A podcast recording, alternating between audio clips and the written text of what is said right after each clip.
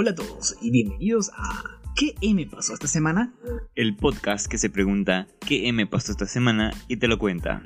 Buscaremos explicar los acontecimientos mundiales y cómo se relaciona con el ciudadano de pie. En otras palabras, ¿por qué nos debería importar? Mi nombre es Renzo del Castillo. Y yo soy Marco Iparraguirre. En el episodio de hoy hablaremos de lo que está pasando esta semana en Bolivia y en Chile. Además de un breve análisis de por qué están sucediendo estas protestas a nivel mundial. Entonces, ¿qué, ¿Qué me pasó esta semana? Marco, creo que debemos disculparnos un poco con los oyentes porque hemos grabado el episodio anterior antes de que las cosas jugosas pasaran en Bolivia. Así es, justamente estas protestas que nos agarraron, digamos, en el punto un poco más bajo, pero sucedió que cambió la situación en Bolivia. Y es que el episodio lo grabamos en la noche del sábado para poder sacarlo el domingo, pero el domingo nos despertamos con la noticia de que Evo Morales había convocado a elecciones. Y sin embargo, eh, digamos que todo esto cambió así, en un instante. Nos paramos para poder grabar ya esa, Sí. esa escena y luego en la tarde. Sí, yo te cuento, por ejemplo, que estábamos, estaba en las redes sociales y llegó el, el- la notificación de Twitter con justamente la noticia más impactante que era pues que Evo renunciaba. Y luego Evo renunciaba. Entonces pues, tuvimos que volver a grabar un poco, pero al final eh, lo, lo más adecuado, ya que iban a empezar a suceder cosas de manera apresurada, no podíamos grabar y regrabar, lo más adecuado iba a ser simplemente poner una actualización y esta semana a tomar todo lo que pasó ya y, y desenrollo. Sí, así es. Vamos a dar una especie de análisis más completo de, de todo lo que está pasando. ¿Y quién sería ahora la nueva presidenta de Bolivia? La nueva presidenta de Bolivia, Janine Añáñez, justamente un personaje político de derecha, que al asumir el poder, pues usó el símbolo de la Biblia en, en muestra de, de, bueno, digamos, este, de su ideología o religión, y en parte a dar una especie de de que justicia o que va, va, va a estar este, haciendo lo correcto. Claro, pero acá se han criticado dos cosas con la aparición de estos dos personajes, que sería bueno, la nueva presidenta de Bolivia, la, el, el líder opositor de Evo Morales, Camacho, ¿Mm? las figuras religio- religiosas que han estado usando, ya que Evo Morales participaba mucho con el tema del indigenismo y la reivindicación del indigenismo.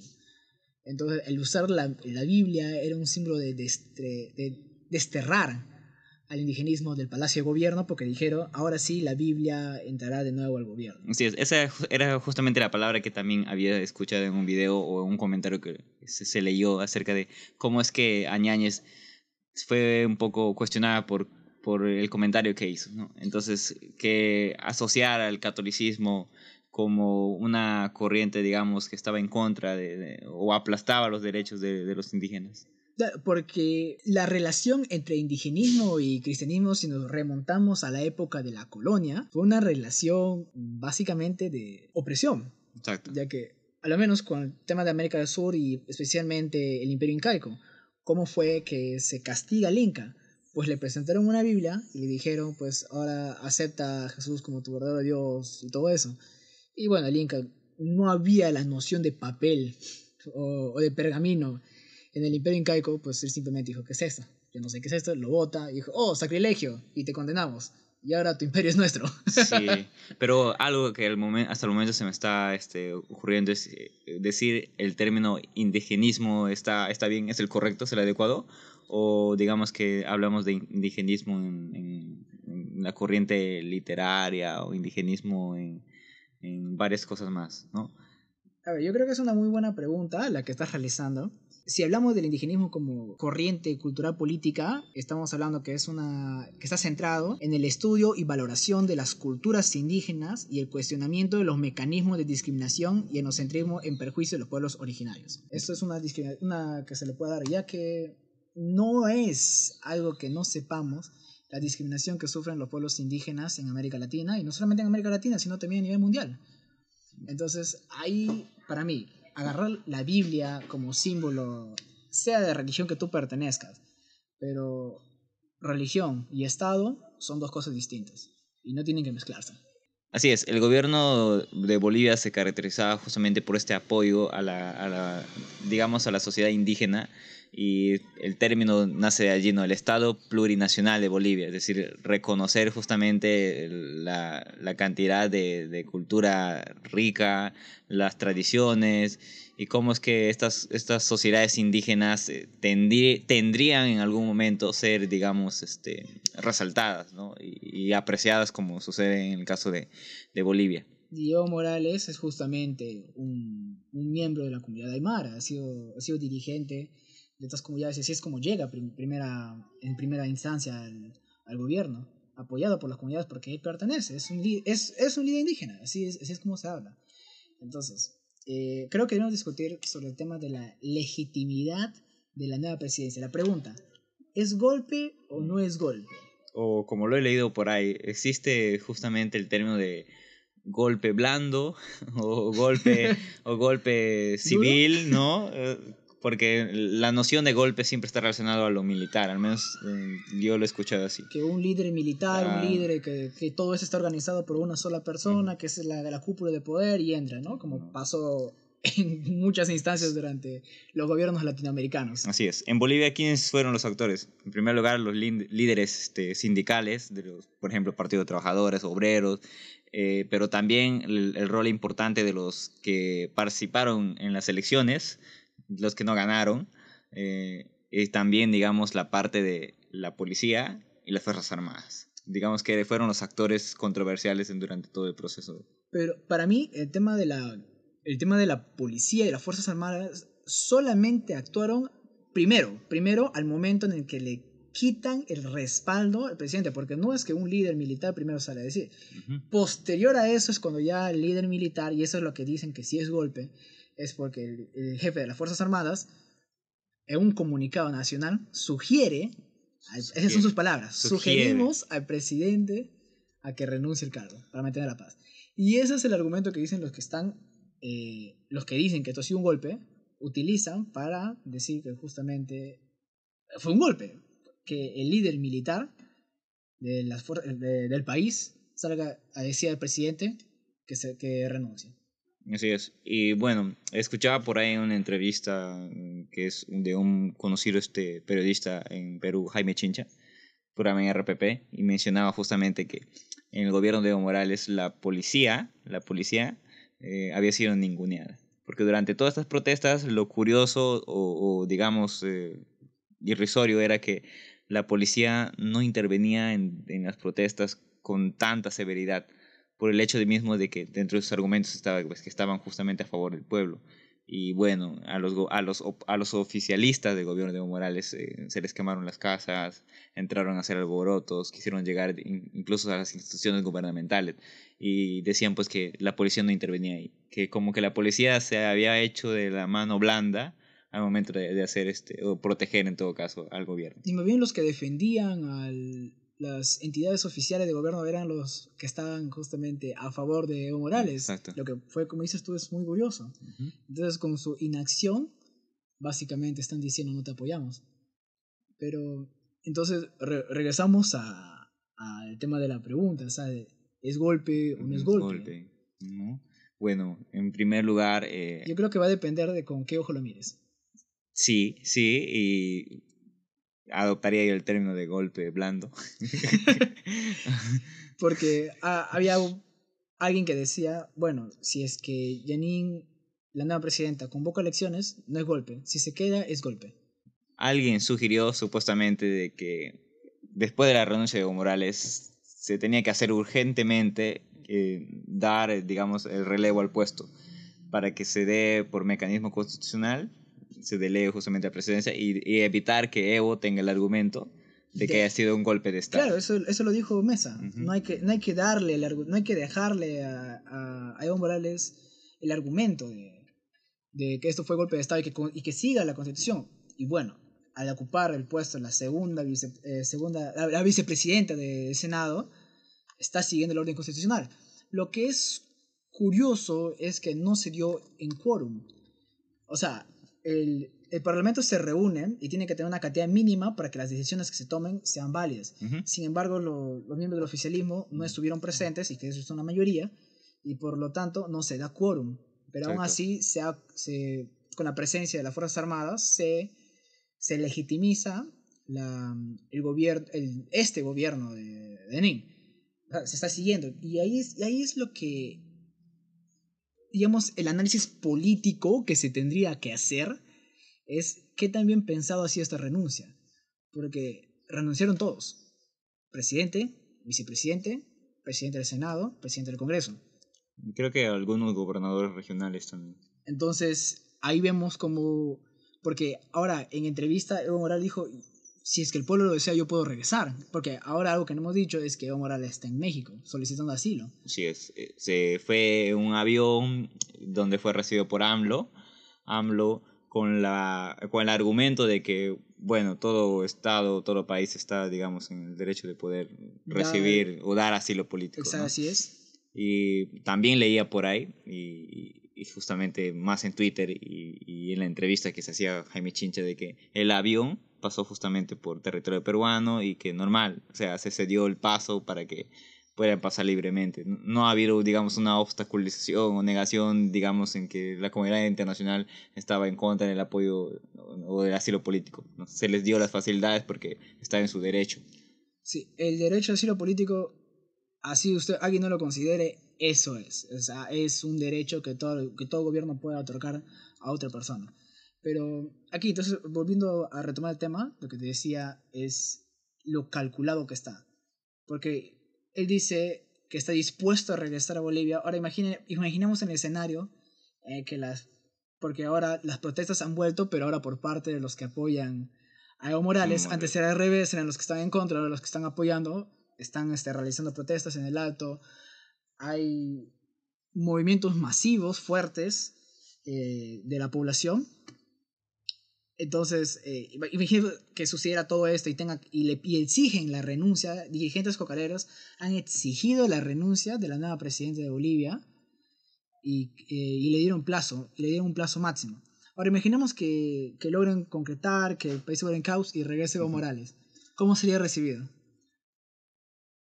Bueno, en lo personal, eh, si Evo regresa, tendría que afrontar a la supuesta justicia que está... No, no, no, pero que no, estamos hablando en el escenario de que Janine esté rendida, de que se rinda ante la presión de, de, la, de los cocaleros, que fue el grupo que lo, grupo muy fuerte que exigió su renuncia.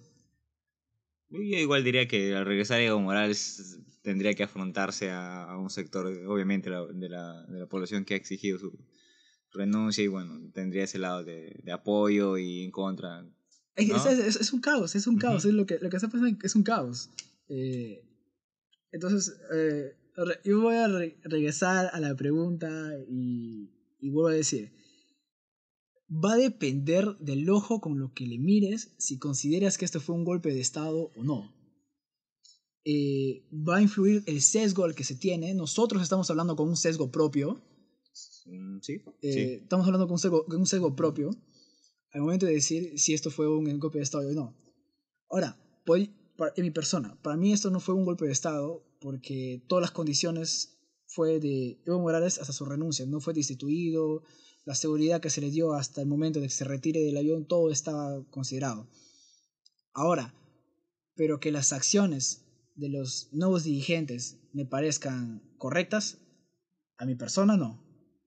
Porque empezar, como digo, el mezclar lo que viene a ser religión con política. El momento de hablar con la Biblia decir ahora sí la Biblia ha vuelto al palacio o al gobierno.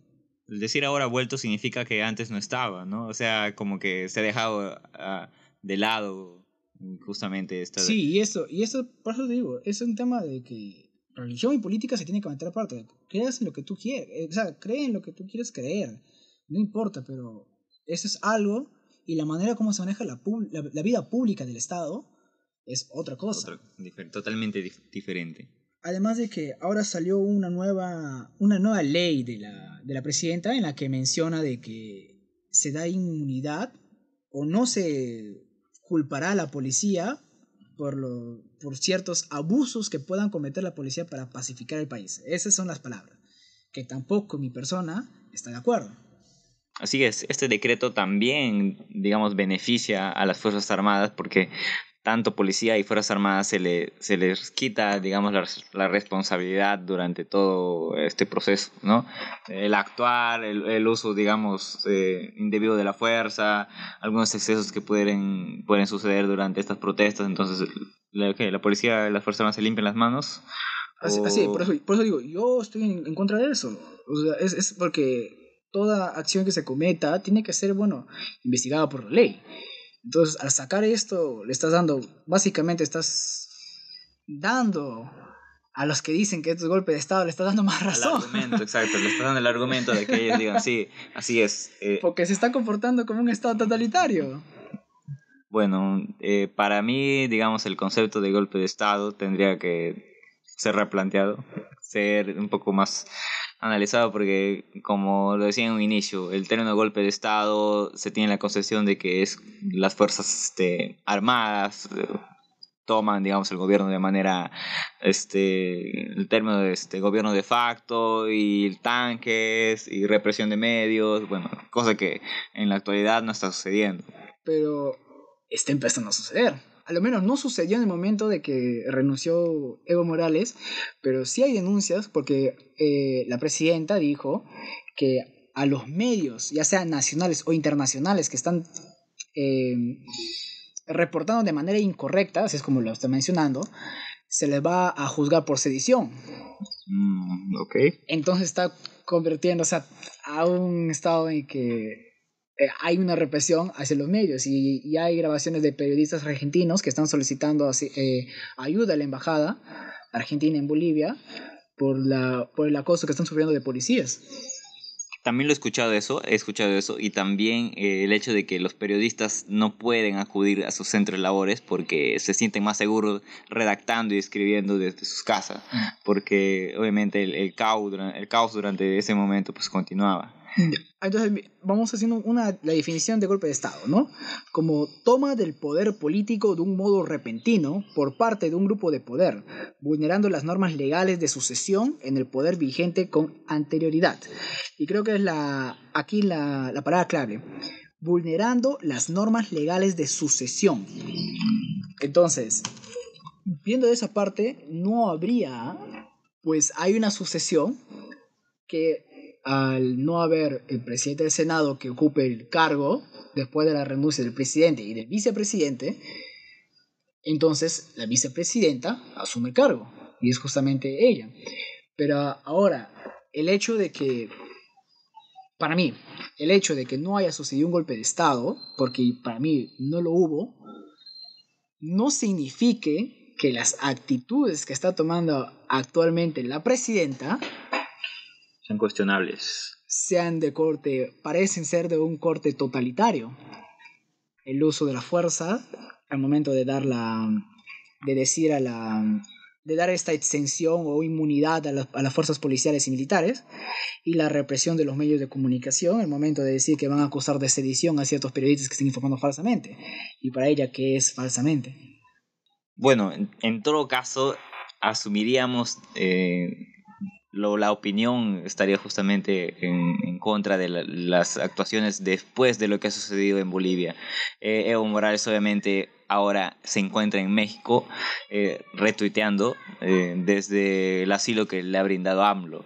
La, la, Cancillería o la diplomacia mexicana justamente salió a decir pues que todo país obviamente está en el derecho de poder este, pedir asilo y obviamente igual cualquier representante puede acudir porque en primer lugar es pues este que todo siga su debido proceso, que es como menciona en la ley, ¿no? Evo Morales en estos instantes eh, lo que hace es reclamar justamente por los muertos que ha habido, pedir que se investiguen, indagar más acerca de todo, de todo este proceso conflictivo que ha pasado Bolivia. Muy aparte de lo cuestionable que ha sido eh, el gobierno de Evo Morales con respecto a, a violar la constitución, no respetar en todo caso un referéndum, eh, el fraude, porque la OEA no la ha mencionado como la palabra fraude, pero sí ha mencionado en su informe que existen varias irregularidades durante el proceso cuestionables y que era estadísticamente improbable que Evo Morales gane con la diferencia del 10%, ¿no? y, pero que sí era justamente estadísticamente probable que Evo Morales al menos ocupara el primer puesto. Todo este contexto y lo que viene sucediendo después eh, significa que todavía hay para, para ratos. Eh, Añáñez ahora como asumir el cargo de presidenta, pues eh, esperar qué es lo que está haciendo, cuáles son, digamos, todavía los decretos que faltan. Mm, de repente, después de la grabación de este podcast sucede algo más trascendental, bueno, tendríamos que en todo caso ya analizarlo. Y lo más importante sería la convocatoria a elecciones. Exacto. ¿Quiénes van a ser en todo caso los actores políticos? Los que no han ganado, de hecho que van a estar representante de Evo Morales del mismo partido, puede ser, ¿no?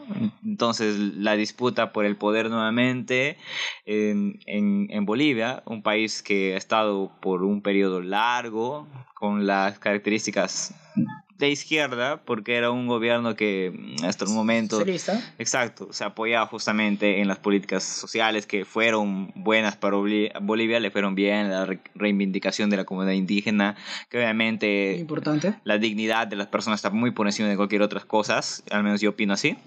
Y bueno ahora cómo es que, digamos, ahora Bolivia puede resurgir o, si va a entrar, digamos, en una crisis económica, porque obviamente ha sido el país latinoamericano que tiene un déficit fiscal mal déficit fiscal grande, exacto porque porque América del Sur. Evo Morales lo que ha hecho es gastar el dinero eh, bueno si va a ser eficaz este gasto bien por el gobierno ¿no? ahora viene un periodo de cambio para Bolivia digamos de postura. Yo podría asumir eso derecha, muy a comparación como están sucediendo en otros, en otros países, ¿no? Y bueno, en realidad esto tiene la situación de Bolivia tal y como está, con esta polarización de bandos eh, por parte del gobierno y por parte de otras fuerzas, eh, tiene para ratos. Exacto. Todavía da para, para ver que si Evo Morales en algún momento piensa volver a Bolivia, como le mencionabas tú, cómo recibiría la gente, cómo reaccionaría la gente.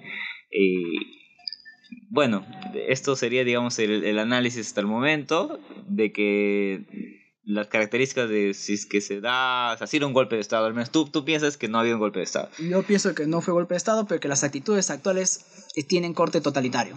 Y al menos podría cuestionar justamente cómo es que se ha dado este actuar, esta maniobra política para poder tumbar a Evo Morales. Entonces, digamos que ha habido una, una correcta organización de los actores políticos, lo asumo así, porque existía comentarios de que todas las protestas, como en todos lugares, ha habido infiltrados, que hacían los desmanes, y bueno, la posición de, las, de la policía con las Fuerzas Armadas eran totalmente sincronizadas, como se escuchaba por ahí, entonces puede que algún poder grande en Bolivia haya tratado de, de hacerlo de una manera que no parezca golpe de Estado, puede ser. En mi opinión, asumir que no haya sido un golpe de Estado todavía está por ver. Y eso fue lo que pasó esta semana en Bolivia.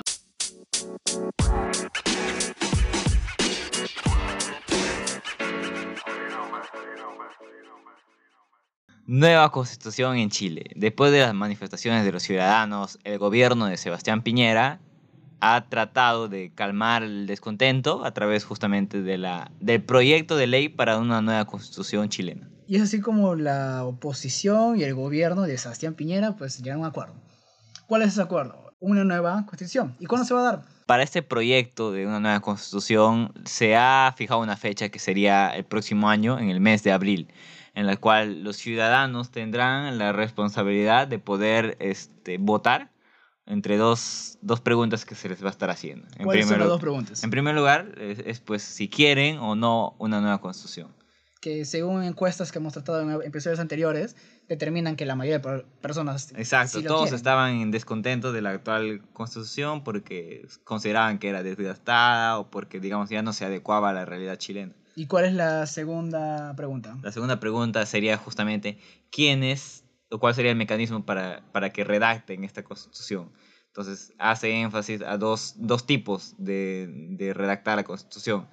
La primera era que se redacte la constitución con el 50% de los que forman parte del, del, Parlamento chileno y el otro 50% tiene, tiene que ser elegido justamente por la población chilena. Es decir, que el 50% sean representantes que ya están en el Parlamento y el otro 50% tiene que ser, ser elegido nuevamente este, por eh, la ciudadanía chilena. Tiene un nombre, se llama... Y el nombre de este tipo de, de órgano que debería redactarse es pues la Convención Mixta Constitucional. Y la otra, el otro tipo de, de órgano que debería redactar es justamente que todos los que vayan a redactar la Constitución sean elegidos 100% por los ciudadanos chilenos. Entonces, ahora creo que pasaríamos a poco conversar cuál es el problema o por qué los, ciudadanos chilenos o qué es lo que se le critica a la constitución actual de Chile. Entonces, pero hay que tener un poco más de contexto con la, con la constitución actual. Y es que la constitución actual chilena se presentó durante el gobierno dictatorial militar de Augusto Pinochet en 1980, elaborado por un equipo de juristas que lo encabezaba Jaime Guzmán, fundador del partido de derecha UDI, que fue, en un principio fue aprobado por el 65.71% de los pobladores, pero no se, no se cuenta actualmente con registros electorales y las libertades públicas eran restringidas y el resultado siempre fue cuestionado entre la sociedad chilena. Esta constitución, como se menciona, ha sido varias veces reformada o cambiada o parchada, como se menciona en, varios este, medios periodísticos, justamente por temas políticos. Los chilenos a lo largo de la historia siempre han sido caracterizados por reclamar, ¿cierto? Entonces las reformas constitucionales han, han, todo caso tapado, digamos, aquellas, aquellas partes de la constitución que no se consideraba que estaban adecuadas. Recordemos que esta constitución fue implantada por un gobierno dictatorial, entonces uno de los cambio, cambios que se realizó es el de que existían senadores vitalicios de por vida, ahora ya no lo hay, obviamente, eh, incluso algunos eran nombrados por las Fuerzas Armadas, o también la inamovilidad de los jefes de las ramas castrenses. Ahora no, ahora se jubilan, llegan a cierta edad. Obviamente esto era, pues durante un gobierno dictatorial, era claramente lo más conveniente para el dictador, ¿no? Claro. Pero ahora no. Entonces, pero el, ¿cuál es el tema complejo con la constitución de, Chile? Es uno, está dentro del artículo 19 de la constitución chilena, del Estado como un ente subsidiario por, eh, de, servicios, tanto sea de salud pública como de salud, eh, como de educación. Es que el momento de que no existe mucha intervención por parte del Estado dentro de la salud, genera que la, la financiación ocurra dentro de la educación privada y esto y que esta educación privada sea mucho mejor que la educación pública y esto ha generado pues que en las que las escuelas, institutos universidades privadas cobren tengan precios altísimos y que si los chilenos desean estudiar una educación superior pues tienen que endeudarse bastante para poder llegar a cumplir esa eh, el sueño de la educación. Esto implicaría que eh, acceder justamente a servicios de calidad esté definido por obviamente un costo más alto, lo que implica en todo caso que se extiendan las brechas sociales. Es decir, aquellas personas que no se encuentran en las condiciones económicas apropiadas tengan en todo caso que sufrir. Aquellas personas que no tengan el salario adecuado, es decir, más en todo caso más del salario mínimo para poder ah, tener una buena educación. Entonces, en todo caso, estas personas no podrían justamente hacerse de estos beneficios. Entonces, la constitución chilena, por este lado, da prioridad a la parte privada para que pueda ser esta parte privada la que, eh, en todo caso, controle los, los servicios básicos, por ejemplo, como de salud y de educación. Otro de los temas es el tema de la seguridad social o del tema de pensiones, que esto siempre lo vienen cuestionado. Exacto, en Chile. Y es que em, las personas están obligadas a pagar, a ingresar a una AFP, Asociación de Fondos de Pensiones, eh, los fondos privados. Pero se les cuestiona a estas AFP que son privadas, porque no hay estatal, sino es privado totalmente, se les cuestiona por que entregan bajas pensiones, pero sin embargo tienen altas utilidades. Bajo este sistema, nuevamente las personas están obligadas a entregar una parte de su, de su salario mensual para en un futuro recibir cantidades mínimas. porque no hay otra opción. Solamente es privado, no estatal. Lo que sucede, por ejemplo, que en el Perú tenemos un doble sistema, un sistema nacional estatal que reciba que recibes una cantidad de dinero y un sistema privado. La ONP y la, la AFP en todo caso, ¿no? Algo que también se mencionaba dentro del artículo 19 de la Constitución, Constitución chilena es que no había un derecho a la huelga, más que todo por parte de los funcionarios del Estado. Los funcionarios del Estado y de las municipalidades no podrían declararse en huelga porque iría contra la Constitución. Digamos, ¿por qué es importante hacer huelga? Pues para que las personas, las personas cuando hacen huelga, es una forma de reclamar por mejores derechos o mejores condiciones laborales o mejores condiciones de pago, diferentes eh, cosas. Entonces es importante para una población de, eh, el tema de la, de la huelga, para mí. Algo que recalcar también que dentro de la constitución chilena, el presidente, como se menciona, tiene, en, tiene amplias y numerosas atribuciones, tanto en materia legislativa, justamente iniciativa exclusiva para proyectos de ley o temas de división política o administrativa del país. Asimismo, eh, se considera de que el Congreso chileno es, muy débil y tiene muy pocas facultades a comparación del presidente. Y todo esto lo pueden revisar en los artículos 32, 65 y 74 de la Constitución, chilena, Para que no, no, nos digan que estamos engañando en esa parte. pero, ¿por qué sería importante el hecho de que retener la facultad de un presidente? En primer lugar, asegura, digamos, un equilibrio de poder. ¿no? Eh, que es lo más importante para evitar una dictadura. Pero recordemos, la, la Constitución de Chile actual fue creada durante una dictadura, así que obviamente va a ser que el presidente tenga muchos mayores poderes que las otras ramas del Estado. O sea, va, va, a ser bastante obvio. Bueno, y así es como dentro de lo controversial que tiene la constitución chilena está, por ejemplo, digamos que existen leyes de quórum imposible, eh, justamente lo controversial que es el Tribunal Constitucional, el, artículo 101 que menciona acerca de la seguridad nacional, buena parte también de la crítica está referida a, a que es una constitución que tiene ciertas limitaciones o en las cuales mencionaba pues que exigen quórum tan altos y que son difíciles de lograr. Eh, y los chilenos en todo caso eh, tienden a reclamar justamente que esta constitución ya es obsoleta, por lo tanto tendría que reformarse y darse un nuevo cambio. Y como opinión personal también eh, quisiera decir es que la constitución chilena, en todo caso como por historia se sabe que ha sido elaborada dentro de una época de dictadura. Entonces existe cierta población de Chile que siente que justamente, como mencionabas tú, que esta constitución chilena tiene ese matiz dictatorial todavía dentro de su, dentro de su elaboración, ¿no? Es como se menciona acá, digamos, en, en el Perú y siempre se va a cuestionar también la constitución peruana, ¿no? porque ha sido elaborada también por, por un dictador, que es Alberto Fujimori. Entonces, que después del, del, autogolpe de Estado. Entonces la constitución chilena también existen ciertos detractores que van a eso, ¿no? que es una constitución que ha sido elaborada en una, una etapa dictatorial y que al mismo tiempo eh, ya es hora de cambiar.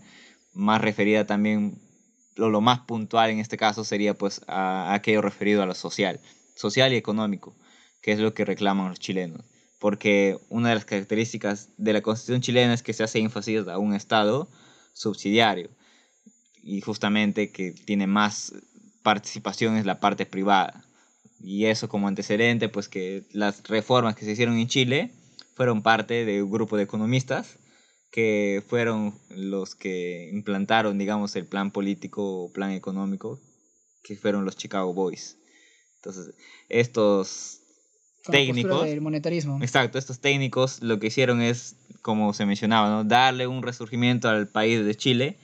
Y es así como se consideraba a Chile como un milagro económico, que justamente ha tenido grandes altas tasas de ha tenido altas tasas de crecimiento a lo largo de los años, que ha hecho que Chile se incorpore, por ejemplo, también al, al, grupo de la OCDE, que tenga el, el índice de desarrollo humano, digamos, eh, promedio, ¿no? Y, bastante bueno. Y obviamente también la reducción de la pobreza, el resurgimiento de la clase media, pero al mismo tiempo, pues esto, esto ha tenido a lo largo de los años un, costo. Que es el costo costo alto. social. Co- exacto, el costo social que, que, bueno, los chilenos al fin y al cabo están reclamando eso, ¿no? Porque es. eh, hay una cuestión acá que no todo se mira en términos monetarios, también tiene que ver en términos sociales. Eh, Ya. Porque es, es difícil saber que tu vida podría depender de la cantidad de dinero que tienes en el bolsillo.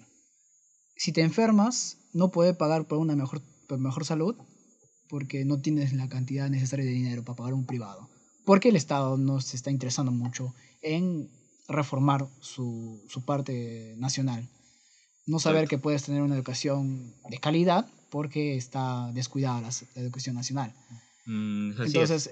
Puede ser ya que estés ganando más dinero, puede ser eso, pero ¿en qué momento, en cuánta parte tú dejas de ser ya eh, persona y te conviertes en número o en estadística? Y eso lleva a que, a que justamente la población haya salido a protestar. Exacto. Bueno, algo también que mencionar es que se escuchaba por ahí que una entrevista que se hacía a una artista chilena que no, no entendía cómo es que en el extranjero se pensaba o se decía pues que Chile era el, el- mejor lugar, pero sin embargo los chilenos pues no se sentían enfadados porque obviamente no, no sentían que esto era cierto. Entonces justamente las protestas iban por eso. ¿no? Porque al fin y al cabo Chile ha tenido una, un- una cantidad de problemas sociales a lo largo de los años que ha tenido que explotar en algún momento. Las protestas, los cacerolazos, los universitarios, eh, los, los estudiantes de secundaria que se ponían rebeldes contra el metro o en todo caso las manifestaciones que ya tienen, digamos, otro matiz.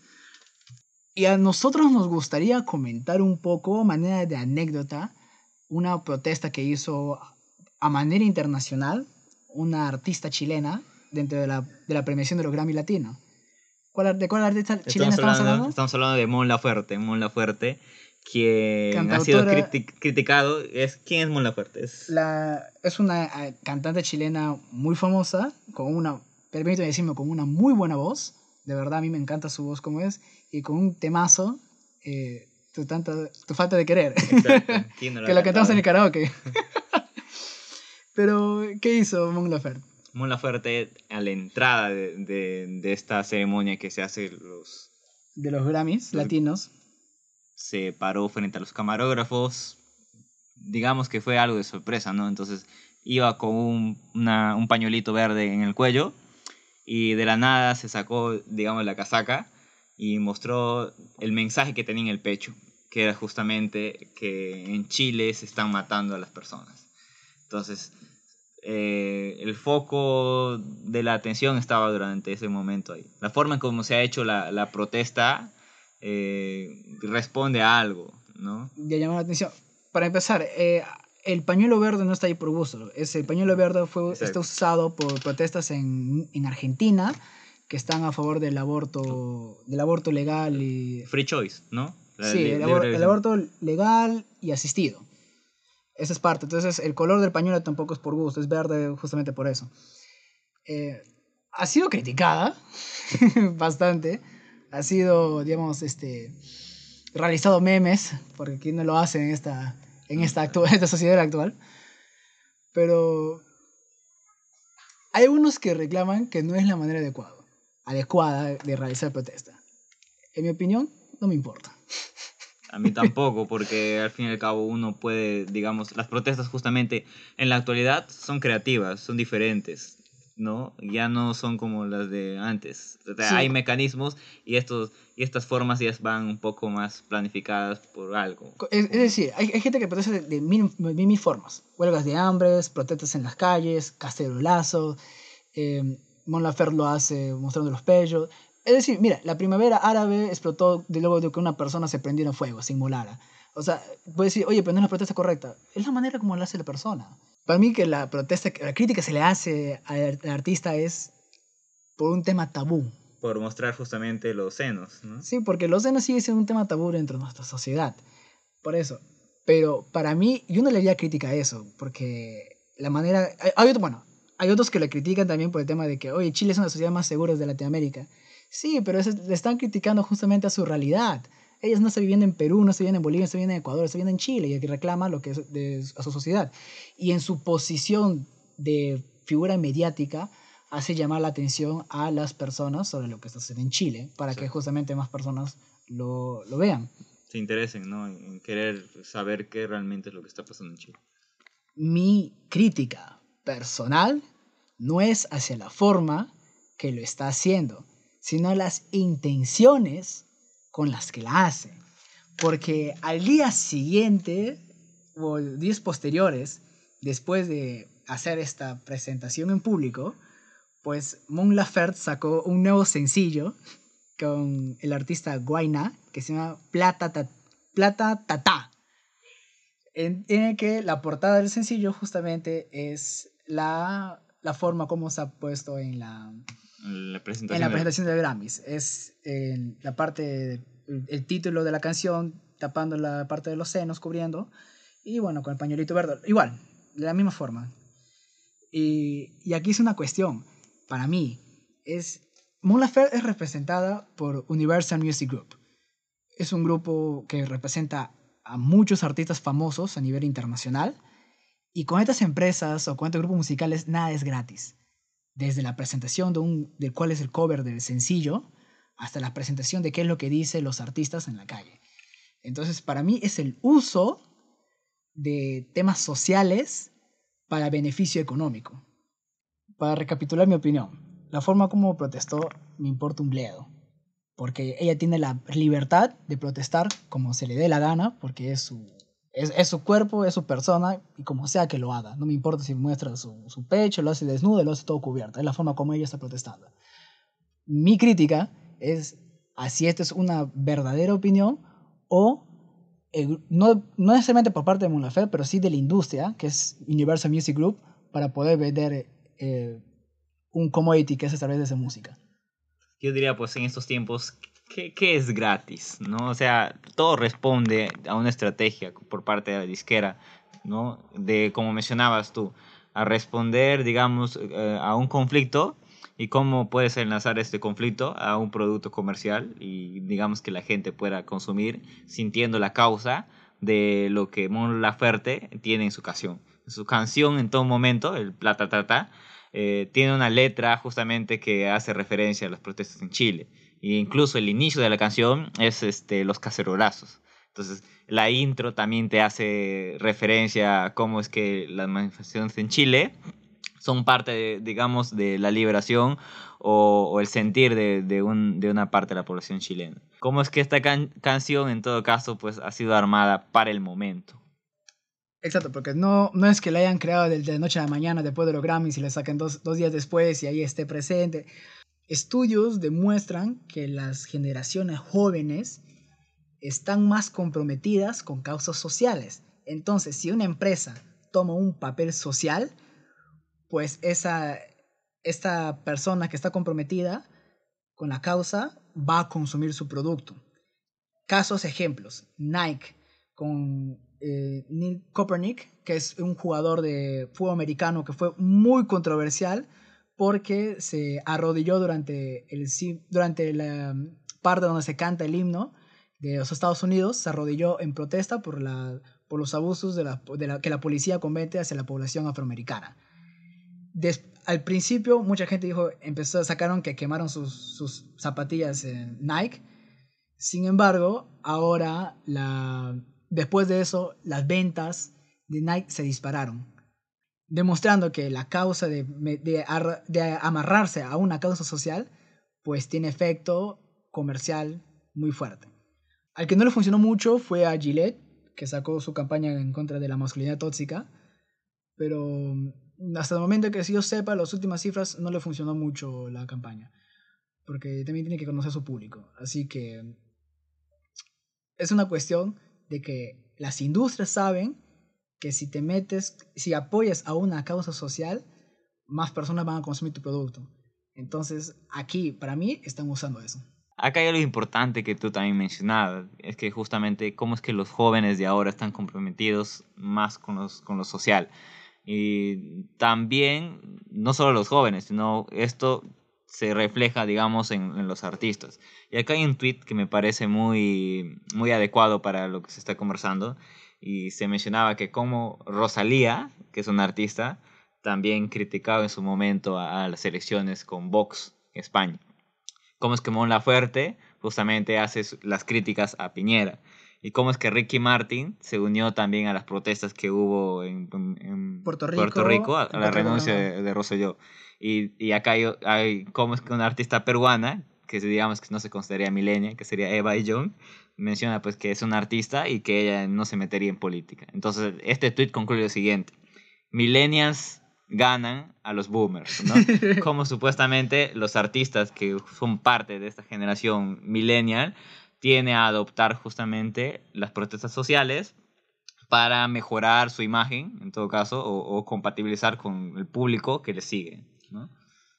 Y tal vez, tal vez estamos siendo muy malos con los artistas, tal vez sí, esas son sus causas en las que ellas creen, que, que ellos creen, ya sea la, la que sea, por ejemplo, que exacto. con Ajá. todo eso, pero, Tú apuntabas justamente a las disqueras. exacto, se están, igual se benefician. O sea, puede ser que están, pues es, es una ganancia doble, dices, bueno, haz con tu, con tu causa social, pero también nos ganamos y nos beneficiamos de eso. Y quiero concluir con una frase que está dentro de la nueva canción de, Mon Laferte. de Mon Laferte, que dice, al final todo es porque quieren plata y los mismos huevones de siempre no están ni ahí con la gente. Todo es plata, plata, plata, plata. trata de retratar en todo caso la situación que existe en Chile. Y bueno, que también representa en, en todos los países latinoamericanos, bueno, en los, todos los países en los cuales existe problemas de corrupción, mala administración eh, y problemas que están desca- desencadenando en estas protestas mm, sincronizadas a nivel mundial.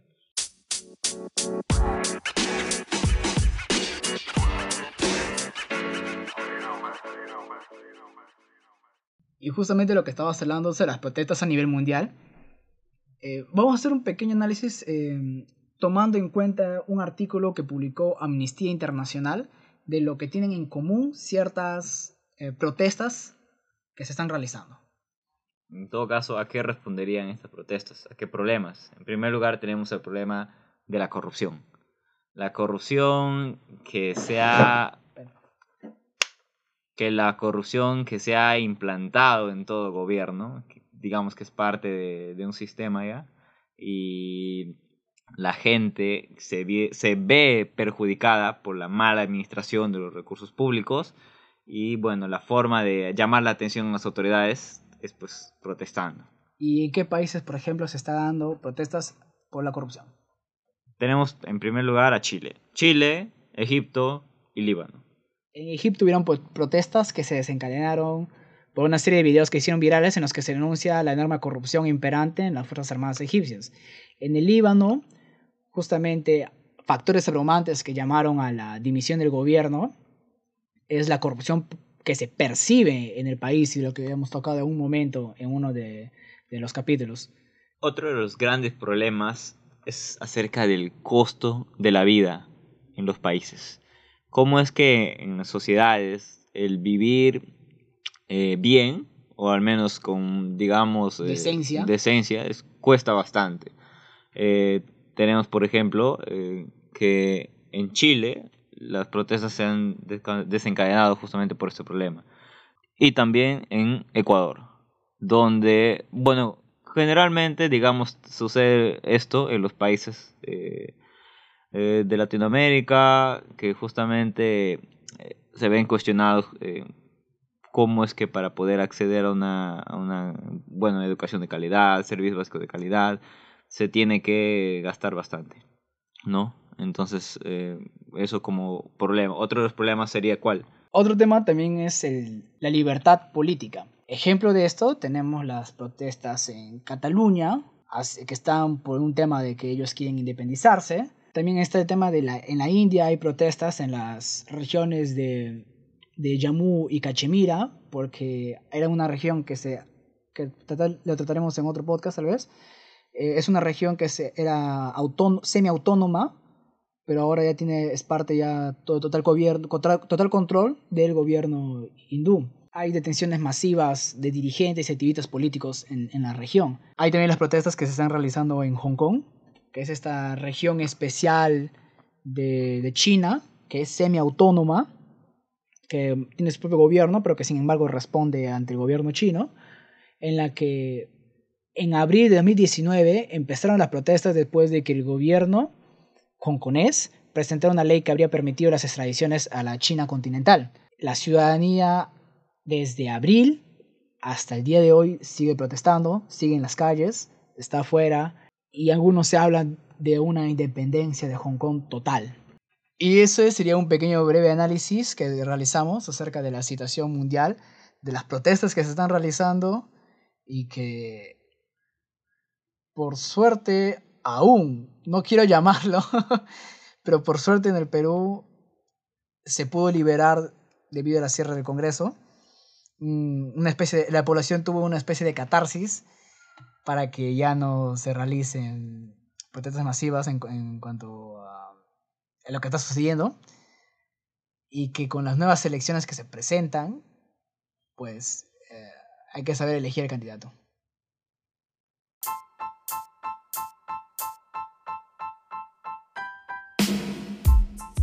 Y eso fue nuestro episodio de hoy.